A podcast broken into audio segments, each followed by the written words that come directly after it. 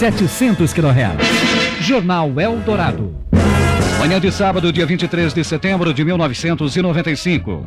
Estes são os destaques de hoje do Jornal Eldorado. O presidente do Banco Central, Gustavo Loyola, garante que o governo não vai alterar a política econômica. Os menores de idade não podem entrar mais nos principais estádios de futebol desacompanhados. Uma testemunha para desvendar o assassinato da brasileira em Nova York. O Palmeiras joga hoje contra o Vitória na Bahia, desfalcado de Miller, Mancuso e Amaral. Os parlamentares nordestinos vão levar ao presidente Fernando Henrique Cardoso um plano de metas para a região. Os carros das emissoras da campanha contra a obrigatoriedade da Voz do Brasil estão coletando assinaturas hoje até às três da tarde no Ibirapuera. A Ford anunciou que vai demitir 700 funcionários na unidade de São Bernardo. O São Paulo enfrenta hoje à tarde no Morumbi o esporte do Recife. Amanhã o Corinthians joga contra o Paysandu no Pará. O presidente do Senado, José Sardei, não acredita que os parlamentares possam entrar em greve. As multas para quem for pego fumando em restaurantes começam a ser aplicadas na segunda-feira. Os condomínios devem ficar 6% mais caros a partir do mês que vem. A área social deve ser beneficiada com a maior parte do orçamento da Prefeitura de São Paulo. A maratona Pão de Açúcar acontece neste domingo nas ruas de São Paulo. Uma rebelião destrói casas e prédios em um estado da Argentina. Jornal Eldorado.